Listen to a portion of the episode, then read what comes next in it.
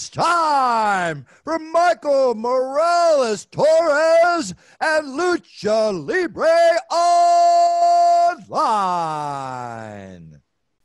Saludos a toda la afición de la lucha libre. Este que les habla es Michael Morales Torres, integrante del equipo de lucha libre online. Y tenemos el enorme privilegio de presentarles en la tarde de hoy a una de las figuras más controversiales en la historia de la industria de la lucha libre, ex jefe creativo de WWE, ex jefe creativo de WCW y ex jefe creativo de TNA, el creador del Russo Brand, señoras y señores, de Long Island, New York, para el mundo, Vince Russo llega aquí a Lucha Libre Online. Mr. Russo, it is an honor for us to have you as our guest. How are you doing today? I am doing okay, Michael. That was some uh, energetic uh, intro, bro. I really enjoyed that.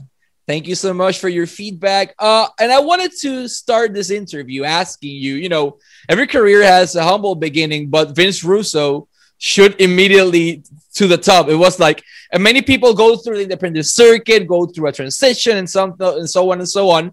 But Vince Russo went directly to the top. So my question for you is, how did you got uh, your first job with WWF? Well, it wasn't, you know, Michael, it wasn't immediately to the top like some people might think. I started off as a freelance writer for the WWF magazine and like, shoot, man, it, might, it must have been like 1994. Um, then I was hired as the editor of the magazine. Um, then, as I was doing the magazine, I started doing more and more work for the TV side of it. So I was really being taught the ropes and I was really being taught. Uh, you know the different um, parts of the company uh, by Vince, so it wasn't like a quick meteoric rise. I mean, I, I really did. I, I really did spend a couple of years getting my feet wet. Translate that to Spanish. Vince Russo no llegó al tope como muchas personas pensaron así de la noche a la mañana. Todo tiene un inicio y en los 90 mediados tiene su primera oportunidad como editor de la revista de WWF Magazine. Posteriormente pasa a ser eh, el jefe o el editor principal de la revista y eventualmente llega al lado creativo y a trabajar más cosas para la televisión, pero siempre del lado de la revista. Uh, you were a pretty particular uh, person inside the Monday Night Wars because most of the things we saw during the attitude, attitude era and and all that process that WWE, you know, they blossomed their programming and they changed everything. It was, you know, because of you. So, uh, bases full, nine inning. Vince Russo is over there ready to to bat. Uh, they pitched and how did you manage to hit that home run creatively speaking about the ideas you produced for WWF you know bro it was really simple michael. It wasn't really that difficult. When i started writing i just think that wwe at the time was way behind the times. I mean they were doing very traditional 1970 1980 wrestling and society was really changing so my whole thing, my whole philosophy was we need to mirror society in 1997. That's what we need to do. We need to bring this product up to speed.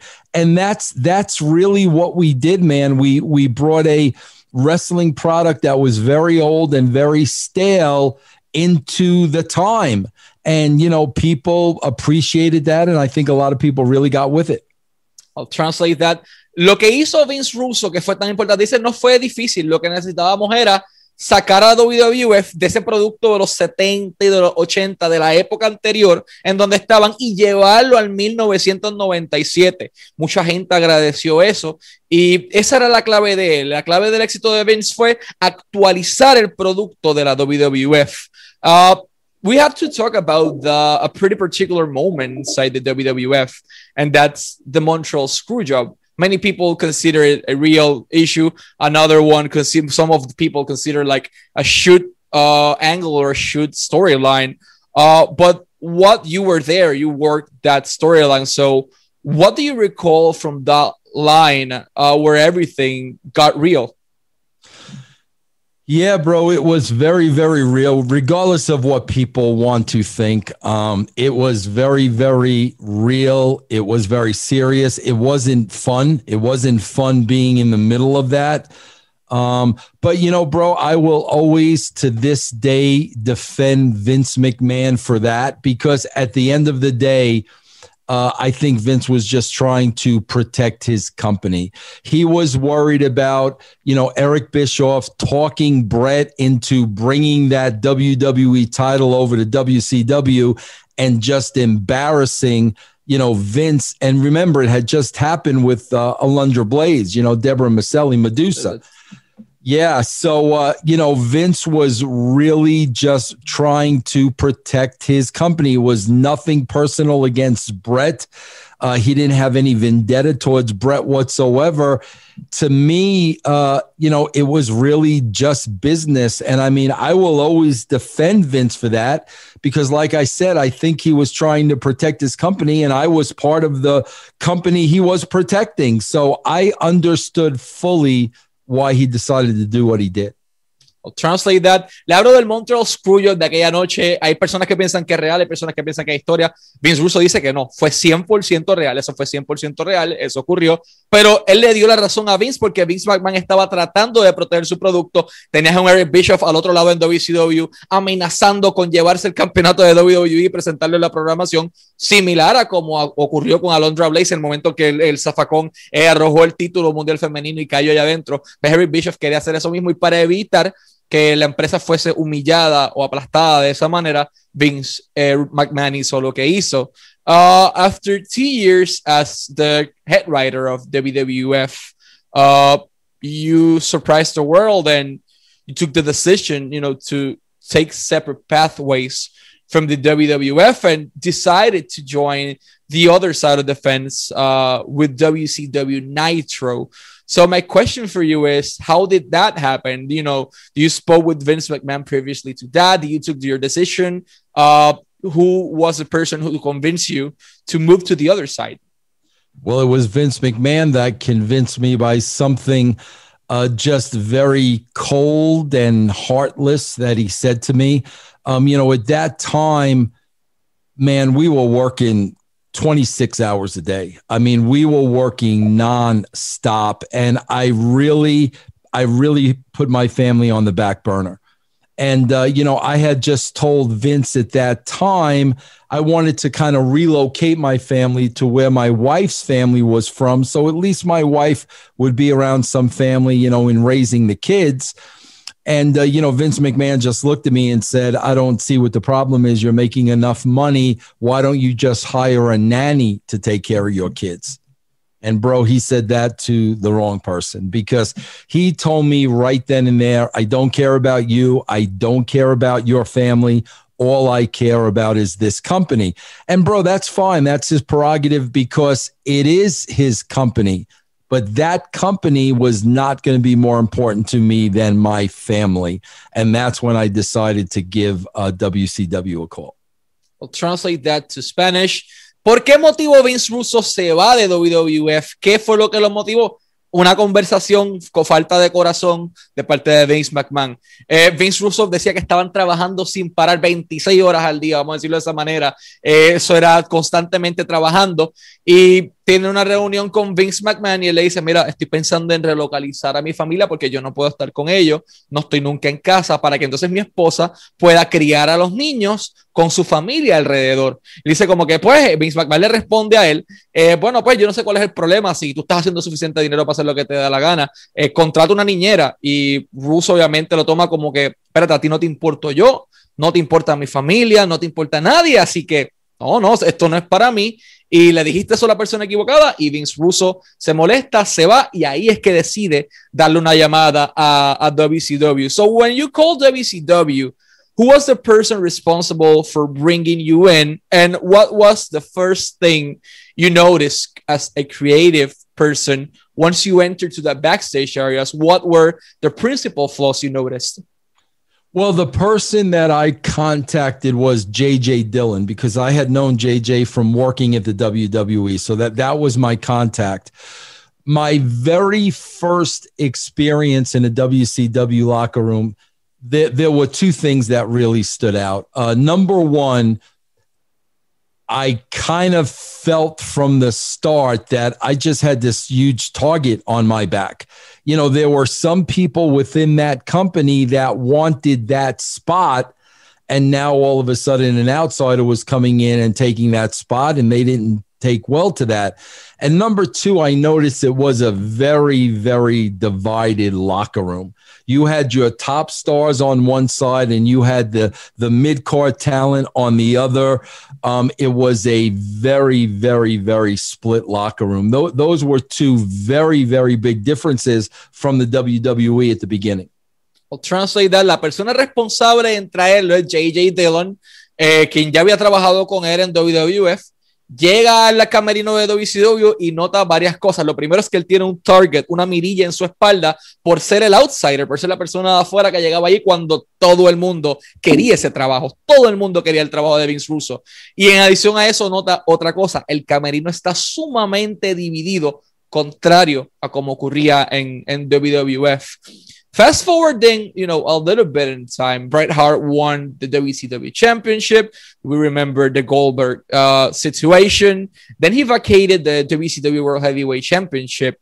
Uh, as a creative uh, staff or the head creative at that point for WCW, was giving the title to a person like, I don't know, UFC's Tank Abbott an alternative at that moment? Or when Bret Hart, you know, definitely retire from pro wrestling due to that injury, which was your first option to give the title to?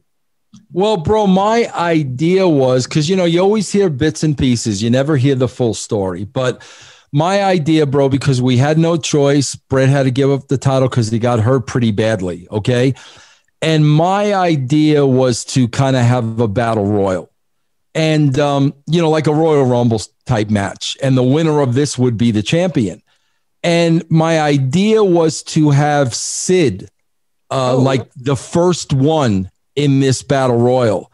And then, bro, we get all the way to the end, and St- Sid is still standing, but bro, he's just wiped out. He's he's got no gas left in the tank, you know, but he's still standing and he's still in the ring.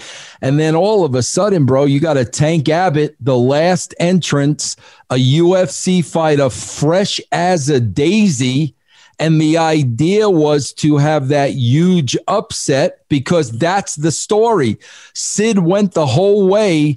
Here comes Tank Abbott. Sid wasn't used to a UFC guy all of a sudden we shock the world. Now, from there, we will figure out, you know, what to do. We'll see if it's working. If it's not working, we'll adjust.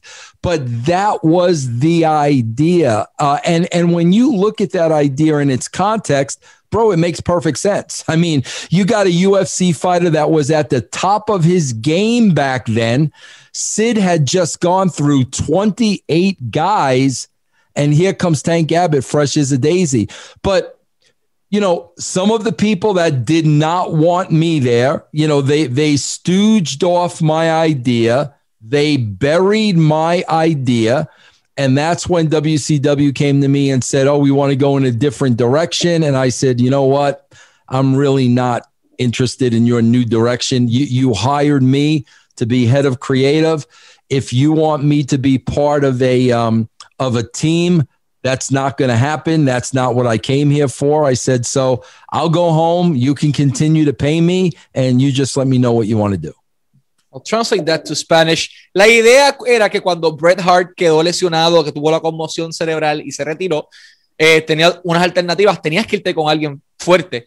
Eh, la idea de Vince Russo creativa era tener una especie de Royal Rumble, un Battle Royal, 30 personas, y que Sid fuese la persona que eliminara a los otros 28, que ya estuviera en el cuadrilátero, estuviera muerto, no pudiera con más nada y cuando llegara el momento, número 30, entra la persona que ya estaba en la UFC anteriormente, Tank Abbott, en todo su apogeo y que Tank Abbott fuese la persona que eliminara a Sid, se convirtiera en campeón mundial peso completo para darle ese shock al mundo, ese offset, como él menciona, porque Sid ya perdió con todos estos 29, ya la gente en algún momento dado iba a simpatizar con él y que Tank Abbott lo eliminara la empresa le dice que ellos quieren irse en otra dirección, Vince se molesta, eh, porque obviamente me contrataste para ser el jefe creativo, no para ser un studio o hacer lo que te diera a ti la gana. Eh, otras personas trataron de convencerlos y así lo hicieron. Is that a main reason why you left WCW initially in 2000?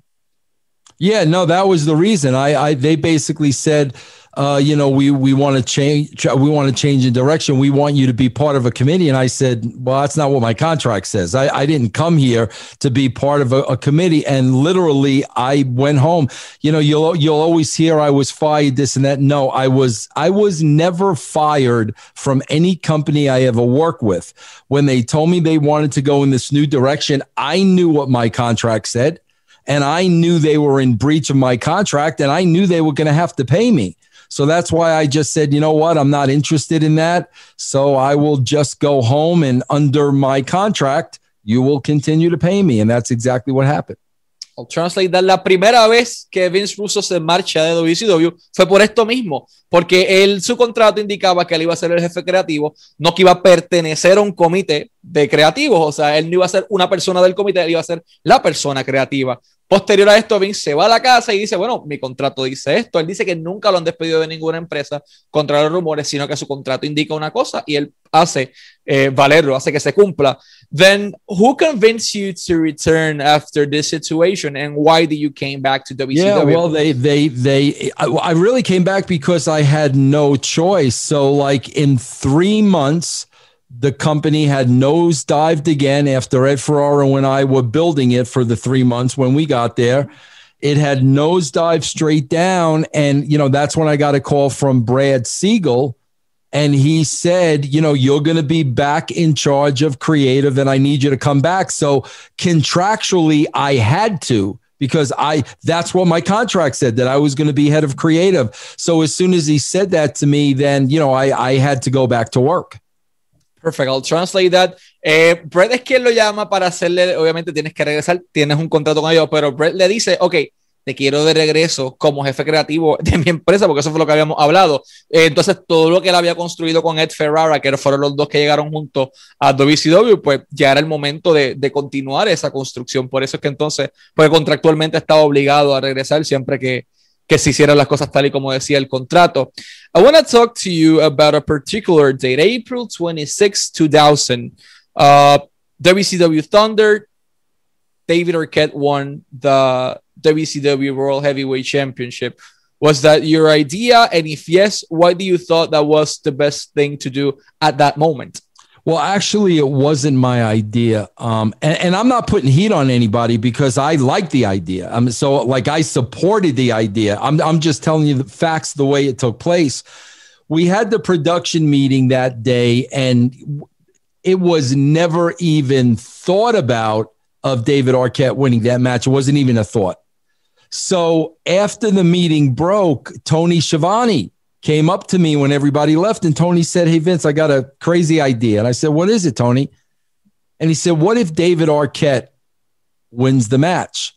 And that was my exact look to Tony. I said, Tony, that thought like never even crossed my mind. And if it never crossed my mind, nobody would think that could ever happen. So I gathered everybody back in the room and we discussed it. And we made the decision to put the belt on David Arquette. Uh, you know, bro, the WWE was kicking our backside at the time because of the work Ed Ferrara and myself did. And we really needed at that time, we needed attention. We we needed people to start talking about WCW again you know, bro, the next day we were on the front page of USA Today with Arquette winning the title. Good, bad, or indifferent, everybody was talking about it. So, from my point of view as a television writer, I don't, I don't, I, I know wrestling's not real. I don't believe wrestling is real. Wrestling is a television show. So I, you know, to this day, I think it was the right thing to do. I would do the same thing all over again.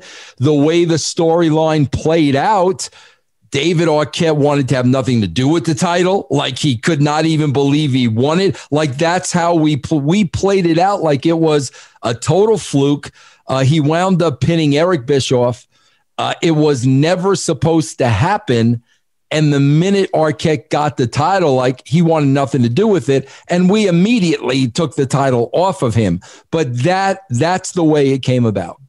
I'll translate that. La historia con David Arquette, él gana el campeonato de la WCW en abril. Eh, en un meeting creativo de WCW estaban todos juntos, tomaron la decisión a dónde van a ir. Y a Tony Schiavone es que se le ocurre la idea y le dice a Vince Russo, oye, oye Vince, ¿qué te parece si le damos el título a David Arquette? Y Vince una cara como que, si no pasó por mi mente, no pasó por la mente de más nadie, que era una posibilidad.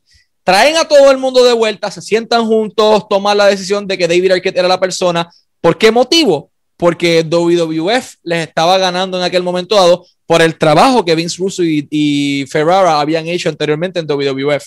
Entonces necesitaban atención, necesitaban llamar la atención de los medios Gana David Arquette la lucha, que no lo podía ni creer, él no quería que nada que ver con el título, pero la gana eh, contándole a, Eric Bischoff y al otro día rápido están en la portada de USA Today, rápido están en todos los medios de comunicación. Entonces, bueno, malo o indiferente, funcionó. Todo el mundo estaba hablando de eso eh, y todo el mundo quería saber un poco más de lo de WCW. Lo que dice es que desde la perspectiva creativa de la industria, desde un programa de televisión, él hizo lo que tenía que hacer y lo volvería a hacer nuevamente.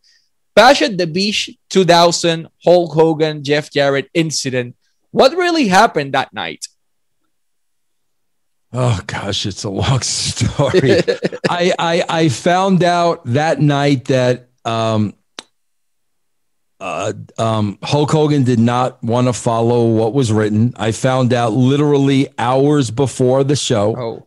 So I had to come up with an alternate storyline and the alternate storyline I came up with that I pitched to Hulk was exactly what you saw on TV.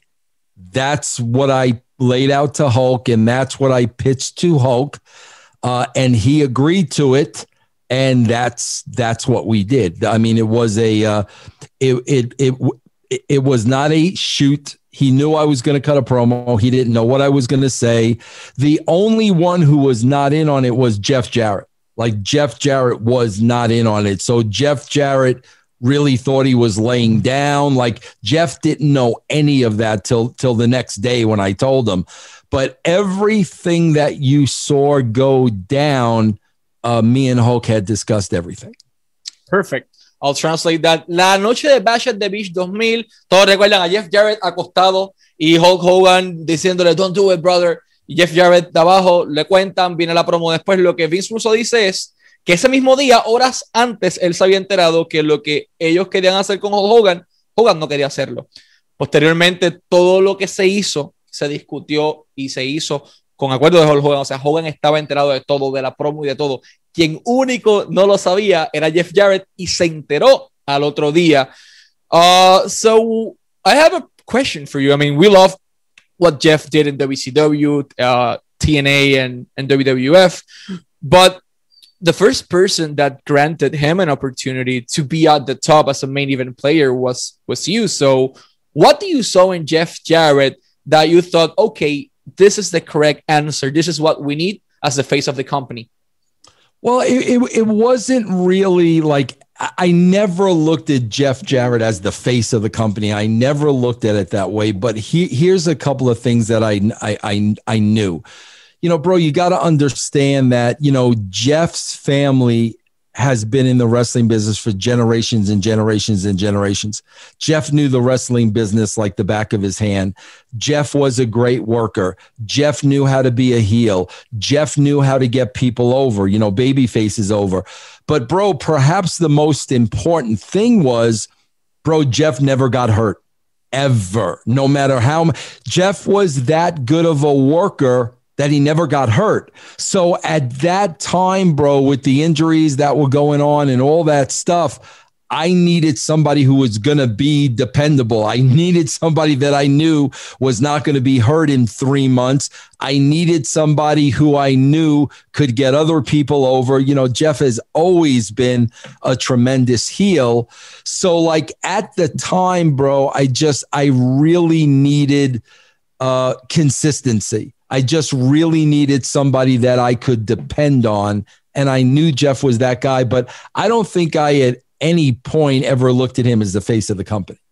I'll translate that. Uh, Vince Russo no veía a Jeff Jarrett como la cara de la empresa, pero sí lo veía como alguien en quien podía confiar, sí lo veía como alguien en quien podía, ok, esta es la persona que voy a darle el título máximo. Cuando todo el mundo estuvo lastimado, Jeff no se lesionaba, la familia de Jeff lleva generaciones y generaciones dentro de la industria, conoce la industria como la palma de su mano.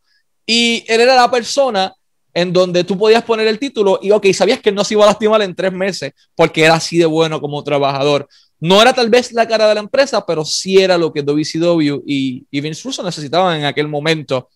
You know, there are a lot of reports of what he made or he didn't made, uh, but Hulk Hogan definitely made a huge quantity of money working with WCW. Uh, was having his salary at any point a problem for the company? Well, bro, that's where it ran into a problem with me because he here's what happened. Um, bro, Bash at the Beach took place. And the last thing I said to Hulk was, bro, once TV is over, I will call you in Tampa and we will talk about where we go from here. Okay. And I really meant that, bro. I had every intention of calling Hulk to figure out where we go with, with his character. So what happened, bro, was after TV, I went back to the office and Brad Siegel called me in his office. And he asked me what happened at Bash at the Beach. I explained everything to him. So Brad said to me, How did you leave it with Hulk? And I said to I said to Brad, I'm supposed to call him so we could talk about creative and going forward. And Brad Siegel said to me, Vince, don't call Hulk. I can't afford to put him on the show. Oh. So that's where I made a mistake because Brad Siegel was the head of TNT and TBS. He told me not to call Hulk. I didn't call Hulk when I told Hulk that I would, but I didn't because of Brad Siegel. And that's when Hulk really got pissed off and sued me for defamation of character, thinking that, you know, I lied to him when you know, no, bro, I, I had every intention of calling him, but because of money, Brad Siegel said, I can't, I can't afford to put him on the show anymore. I'll translate that. Le pregunto si el salario de Hulk Hogan en un punto fue un problema. Lo fue.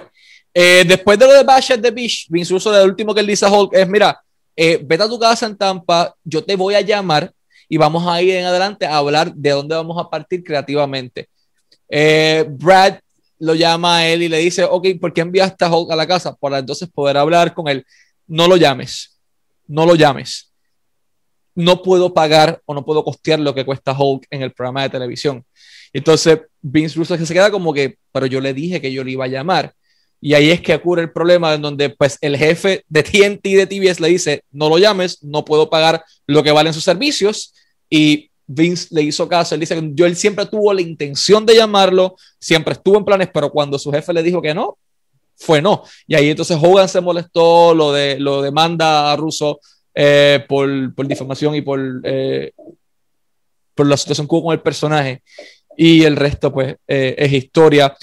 How did you ended up winning the WCW World Heavyweight Championship? Like, was it your idea? Was it someone else's idea? Uh, did it work at that moment? Well, you know, again, bro, every everybody rewrites history because it's been so long. Every everybody seems to forget the facts. Okay, bro, you have to remember that at the time with Thunder and Nitro and pay per views, bro, we're writing 116 shows a year.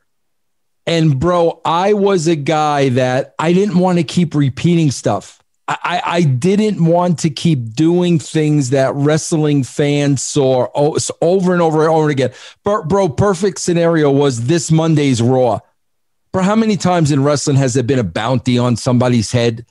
I didn't want to do stuff that the wrestling fans saw a million times. So I was always trying to think outside the box. And also, bro, when you think outside the box, all of a sudden it opens up the creative envelope to new roads that you can go down that weren't open before. So, you know, my idea, bro, was again as a fluke Goldberg spears me through the cage, almost kills me, but by a technicality, I'm out of the cage first. But, bro, here's the part of the story the people don't remember. This happened on Monday Nitro. Bro, on the following Thunder, I, I, th- I, don't even remember if it was Tuesday or Thursday. I don't know when Thunder aired, but we had Nitro. The very following Thunder, I relinquished the belt. Bro, I had the belt in my presence for maybe two or three days. And as soon as we had the next TV show, I relinquished the belt.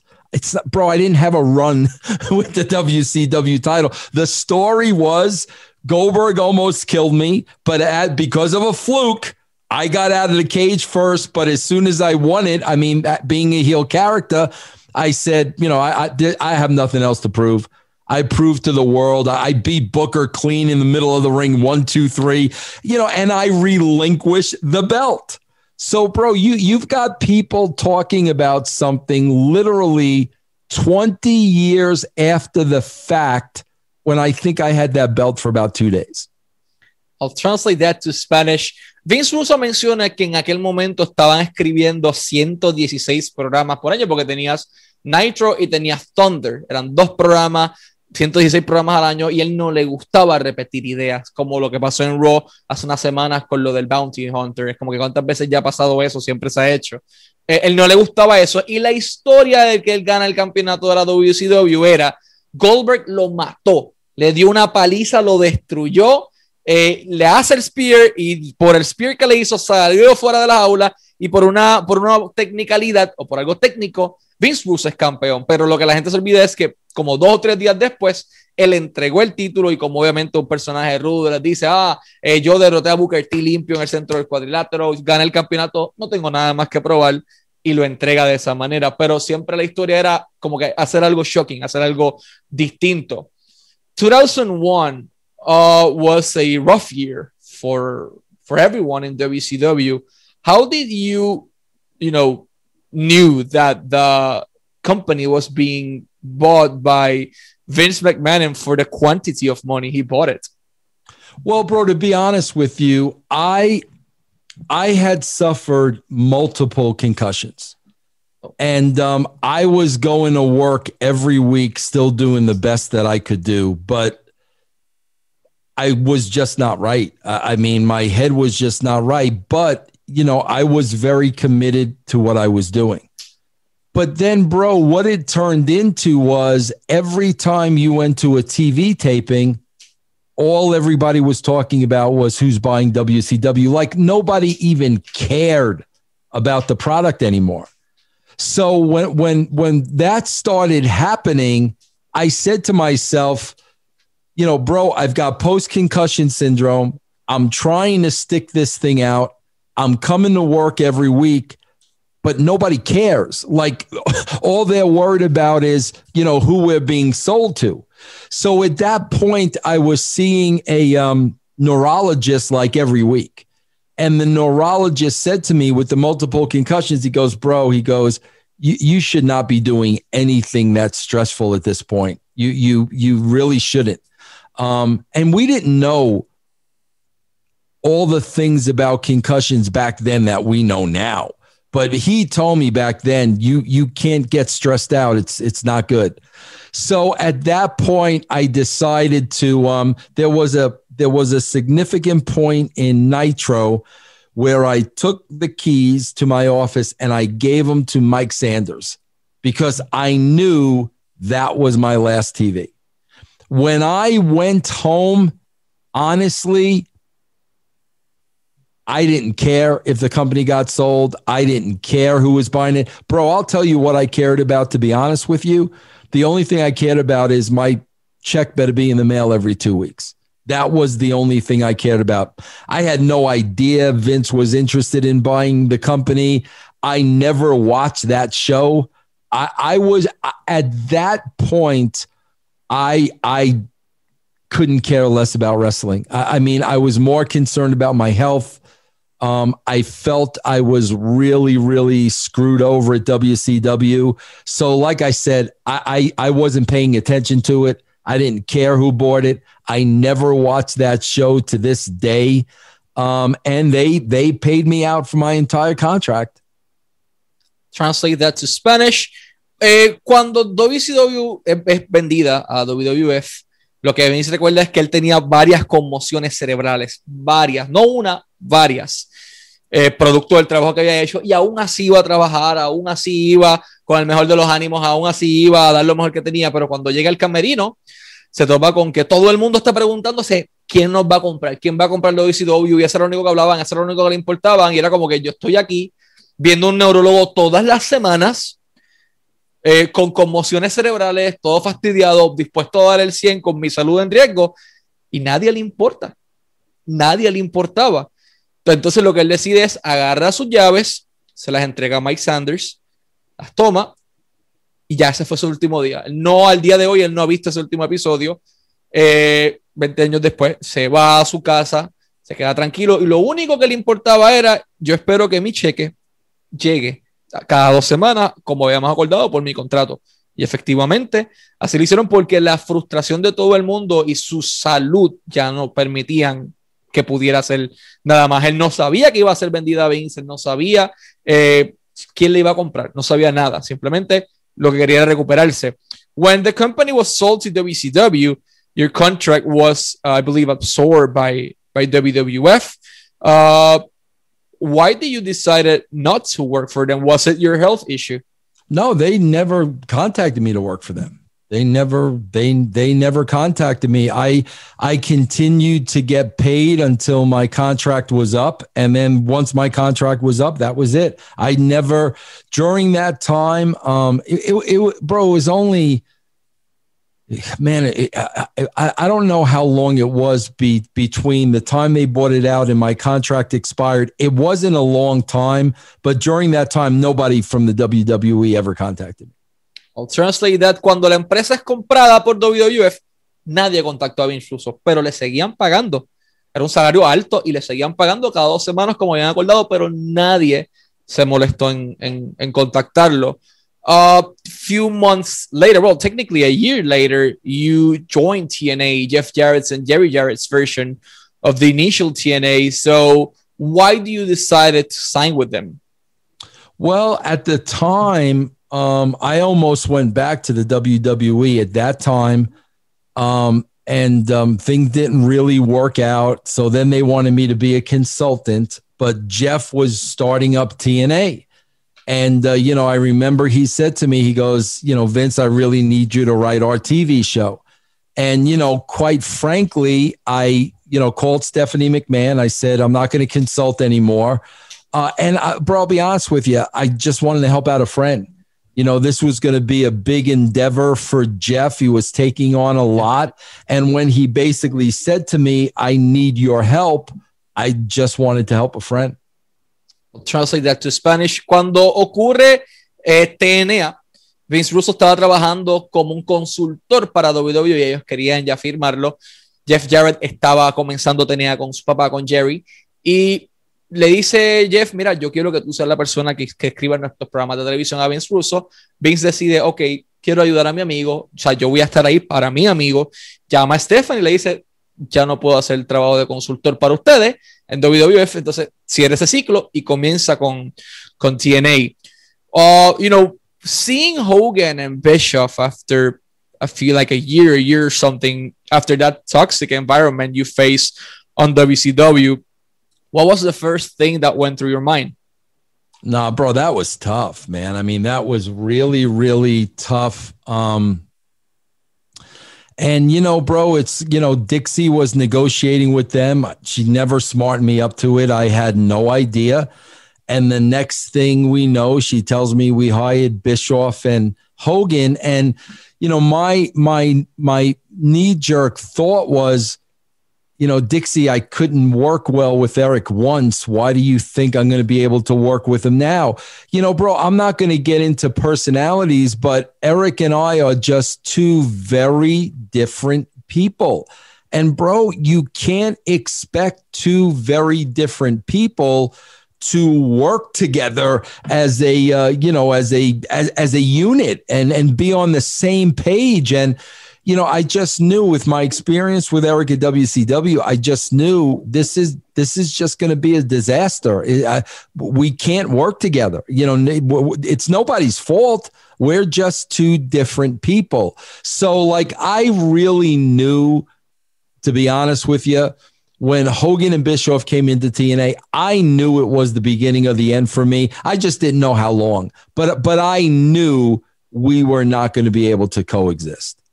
Translate that to Spanish. Cuando ocurre, Dixie Carter compra la compañía, decide traer a Hogan y a Bischoff y él dice como que, pero ¿por qué vas a traer a Bischoff si nunca pudimos coexistir anteriormente?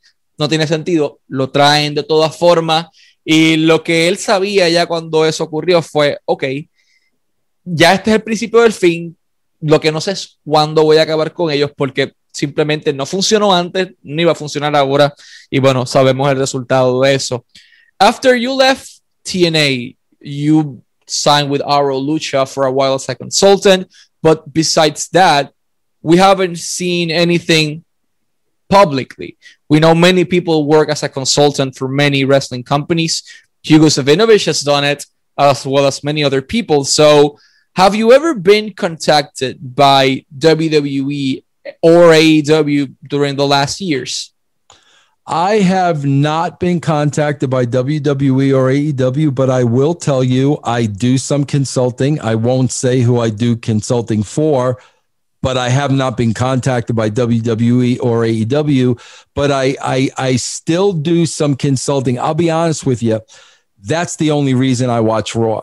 I mean, I literally get paid to watch Raw and give my thoughts on Raw if I was not getting paid to do that, I would not be watching any wrestling today. It it is not uh, enjoyable to me.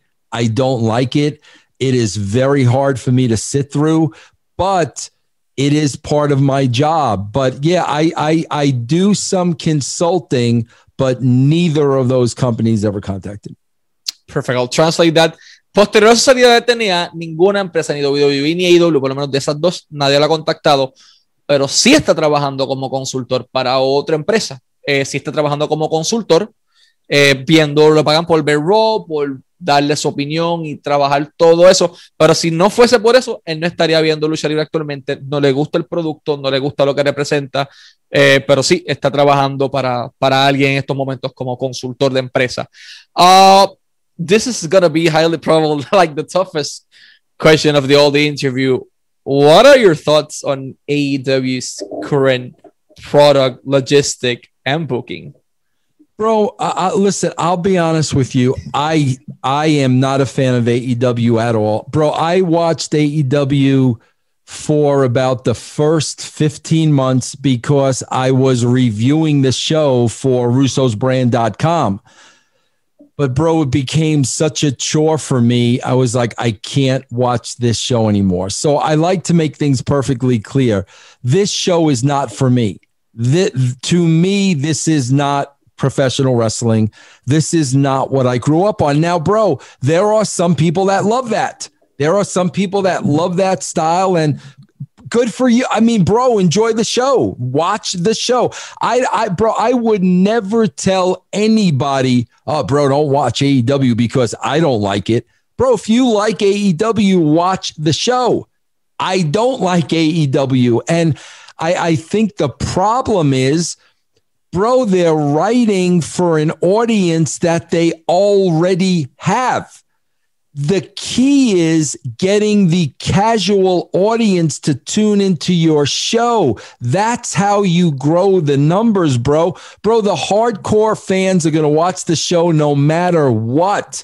You've got to go outside of the box and you got to figure out how do we get television viewers to watch this show? How do we get non wrestling fans to watch this show? But, you know, bro, every week, they're catering to, you know, 750,000 people. And if you continue to just cater to them, you're not going to get any new viewers. I'll translate that to Spanish. ¿Qué opina Vince Russo del producto de AEW? No le gusta. Vio el producto por 15 meses para review de su propia marca y pues, se convirtió en una tarea. No le gusta. Para él eso no es lucha libre profesional. Eh, ya él tiene el hardcore fan, que es una observación que le hace muy cierta. Ya lo tienen ahí, no se va a ir. Ahora tienes que trabajar para conseguir el fanático casual, cosa que no están haciendo. Entonces están escribiendo el show para la gente que ya tienen, sin pensar como que en expandir sus horizontes. Uh, I also want to say something else in Spanish. Vince Russo está disponible para todos ustedes en Twitter como at the Vince Russo, Twitter at the Vince Russo. También lo pueden conseguir en su website russosbrand.com, russosbrand.com, uh, patreon.com slash russotwc, patreon.com slash russotwc. Y de igual manera puedes conseguirlo en Twitch, está disponible en vivo bastante frecuente, twitch.tv slash Vince Russo Live twitch.tv slash Vince Russo Live eh, y su canal de YouTube. Lo pueden conseguir también como Vince Russo Brand en YouTube. Uh, de igual manera, el realmpremium.com, realmpremium.com. Uh, this is going to appear at the end in an artwork as well. And it's going to be down here during the whole interview. So thanks uh, to Jacobo, he's the main editor for that. Uh, how did the Vince Russo brand started? You when you when you decided it was the moment to create your own product? Yeah, bro. I left TNA at the very beginning of 2012.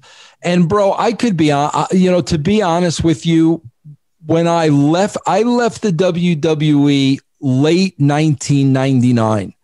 And bro, from like 2000 to 2012, it, it really wasn't fun for me. I, I mean, it was really just a job. And then, you know, 2012, bro, I just couldn't do it anymore.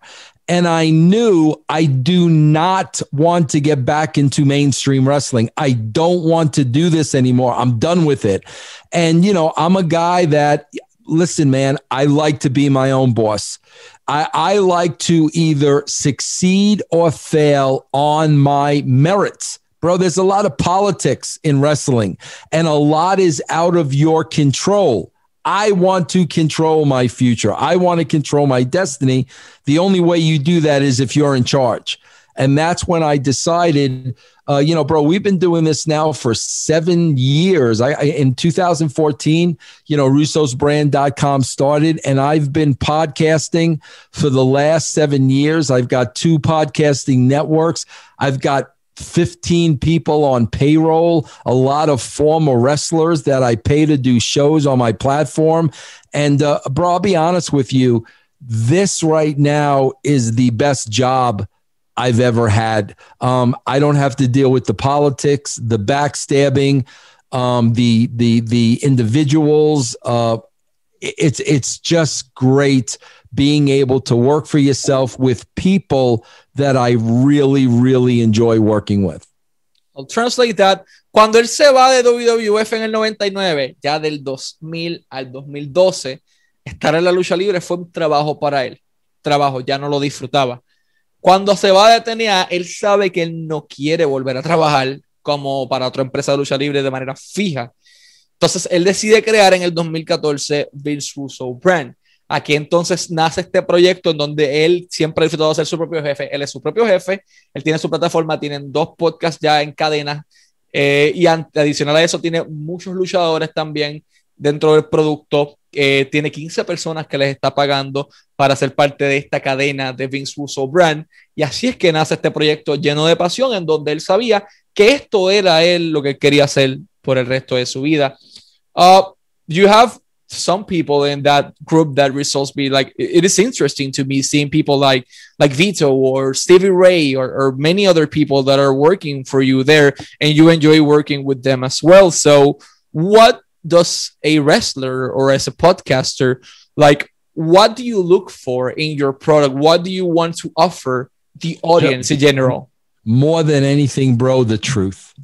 The truth because what bro what you have a lot in podcasting is you know with host of shows and also um, guest of shows bro you got a lot of people that are still looking to get back in the business so they're going to they're not they're not going to be honest They're going to sugarcoat things. They're going to kiss backside because they're looking for that one more run. I won't have that at russosbrand.com.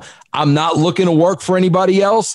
And I make sure all my podcasters know that if you're not going to be 100% brutally honest, you're not going to be on the network. So that's, that's what I, um, you know, that's what I expect more than anything else 100% honesty. You don't get that with a lot of podcasts.